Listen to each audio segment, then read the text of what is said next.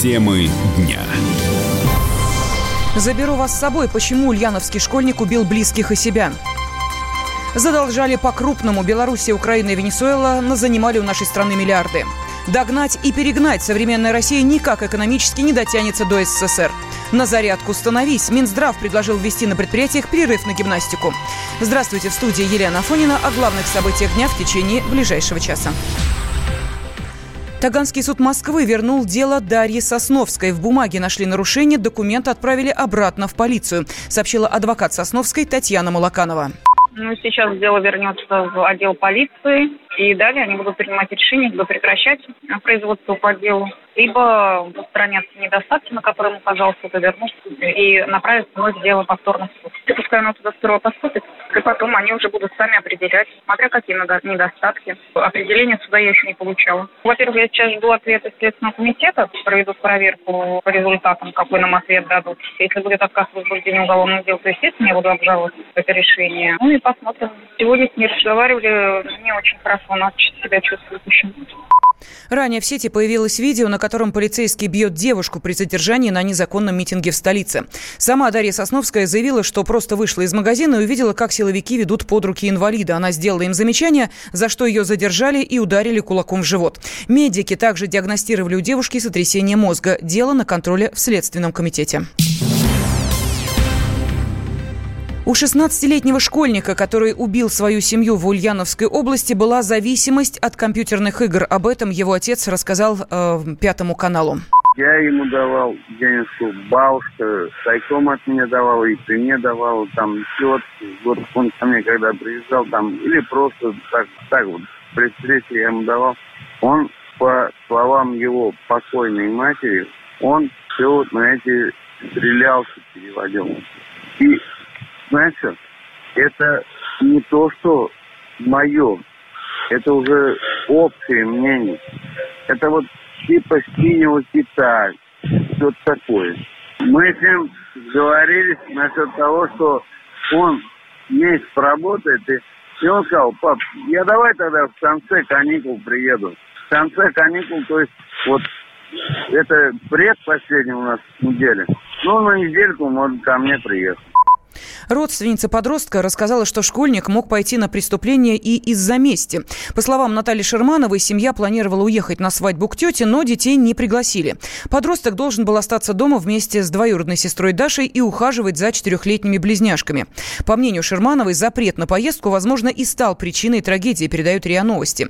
Тем временем ульяновские следователи назначили посмертную психиатрическую экспертизу подростку, убившему свою семью. По мнению правоохранителей, 16-летний школьник страдал шизофренией. С подробностями корреспондент «Комсомольской правды» Лика Исаева.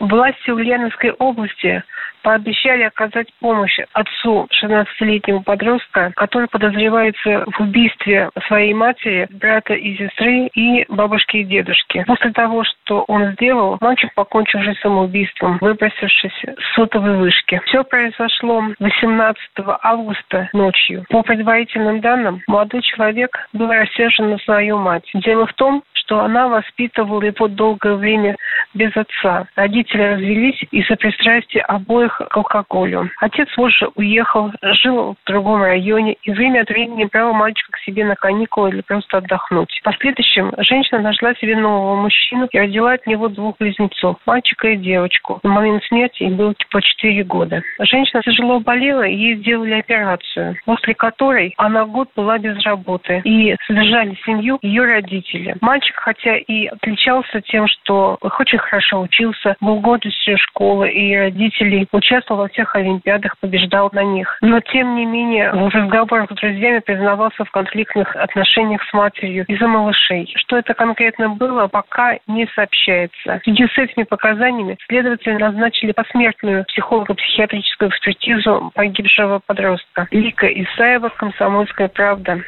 В воскресенье в одном из домов э, в селе Патрикеево Ульяновской области подросток убил всю семью, а затем покончил с собой. Он оставил записку, в которой признался, что не хочет больше жить, а родственников заберет с собой.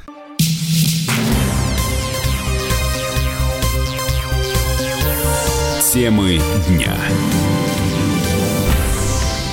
Студии Елена Фонина. Число экономически активных россиян снизилось на 700 тысяч с начала года, сообщили в счетной палате. В ведомстве считают, что это сдерживает экономический рост в стране. Сейчас число работающих граждан составляет почти 70 миллионов человек.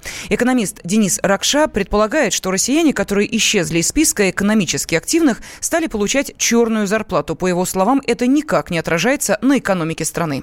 Мы понимаем, что они потеряли работу и не пришли э, в качестве безработных. Вот, вот и все, что мы понимаем. Мы не знаем, что с ними случилось. То ли они сидят по домам, не работают, то ли они работают, но мы их не видим. Ну, в смысле, статистика их не видит. Может быть, они даже работают на тех же самых местах, просто получают зарплату в конверте и они никуда даже физически не сдвинулись, просто их работодателям ну, невыгодно их э, держать в качестве официально занятых. Это затормозило бы рост экономики, если бы все эти люди сидели по домам и ничего не делали. Но очевидно, что это не так. То есть очевидно, что они где-то работают, вносят вклад в ВВП просто в часть ВВП, которую не видит официальная статистика. Но официальная статистика ее там досчитывает по определенным методикам. Эти люди будут э, как бы досчитаны в другой части ВВП, в серой. А темп роста экономики зависит совсем от других вещей. Не от того, э, как бы работает 700 тысяч человек в белую или там в серую.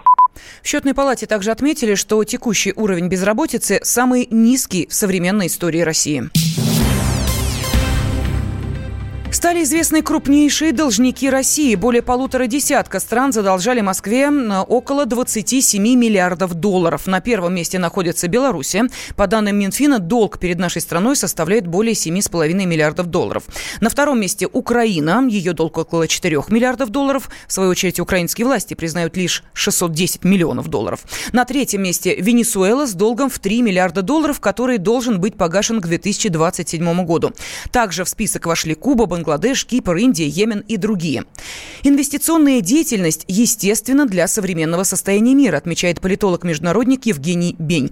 По его словам, при умелом вложении инвестиций рано или поздно окупаются либо экономическим путем, либо геополитическими очками.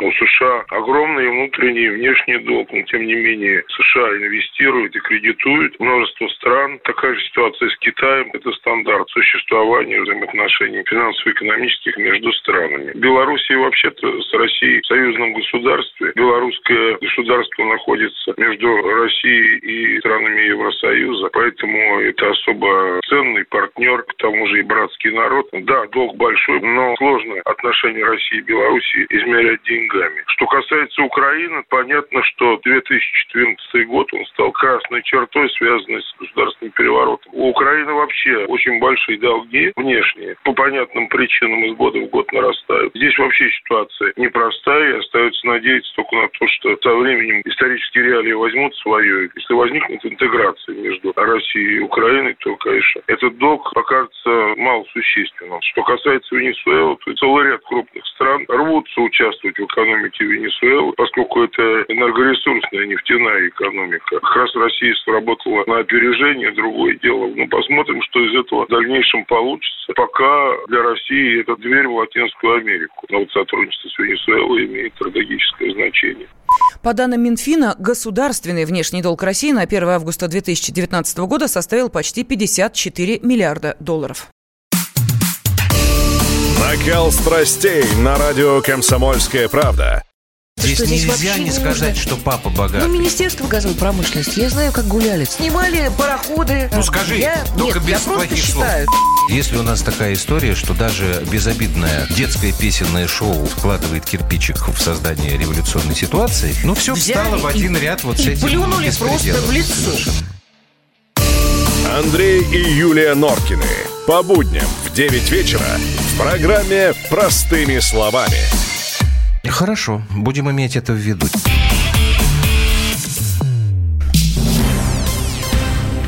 Названы регионы с самым доступным бензином. Рейтинг, составленный агентством РИА Новости, возглавляет Ямало-Ненецкий автономный округ. На среднемесячную зарплату жители региона могут позволить себе больше 2000 литров топлива.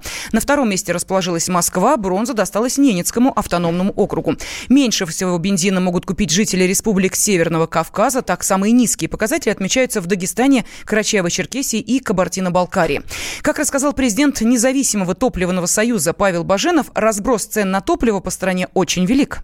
Разброс очень простой, объясняется он, в принципе, логистикой. Естественно, северные регионы далеко находятся от заводов нефтеперерабатывающих, плюс у которых там есть определенные сложности с транспортной логистикой, не всегда даже ЖД есть. Соответственно, там традиционно цена на топливо дороже. В рейтинг регионов самым доступным топливом попали северные регионы, где цена на топливо значительно выше, чем цена, скажем, в центральной части России. Но при этом топливо является доступным в силу относительно высокого уровня жизни. К понятию доступного топлива нужно относиться именно как к некому синтетическому параметру. То есть э, все познается в сравнении, и дешевая цена на топливо – это не обязательно низкая цена, это цена, соотносимая с уровнем дохода граждан в первую очередь. Топливный рынок у нас пока еще очень конкурентный, соответственно, конкуренция как раз и провоцирует то, что на одних заправках цены ниже, на других выше, в силу того, что сегодня ценовая конкуренция конкуренция является основным способом увеличения объемов продаж, так как товар очень понятный, простой, и люди очень часто голосуют именно рублем и едут в направлении низких цен.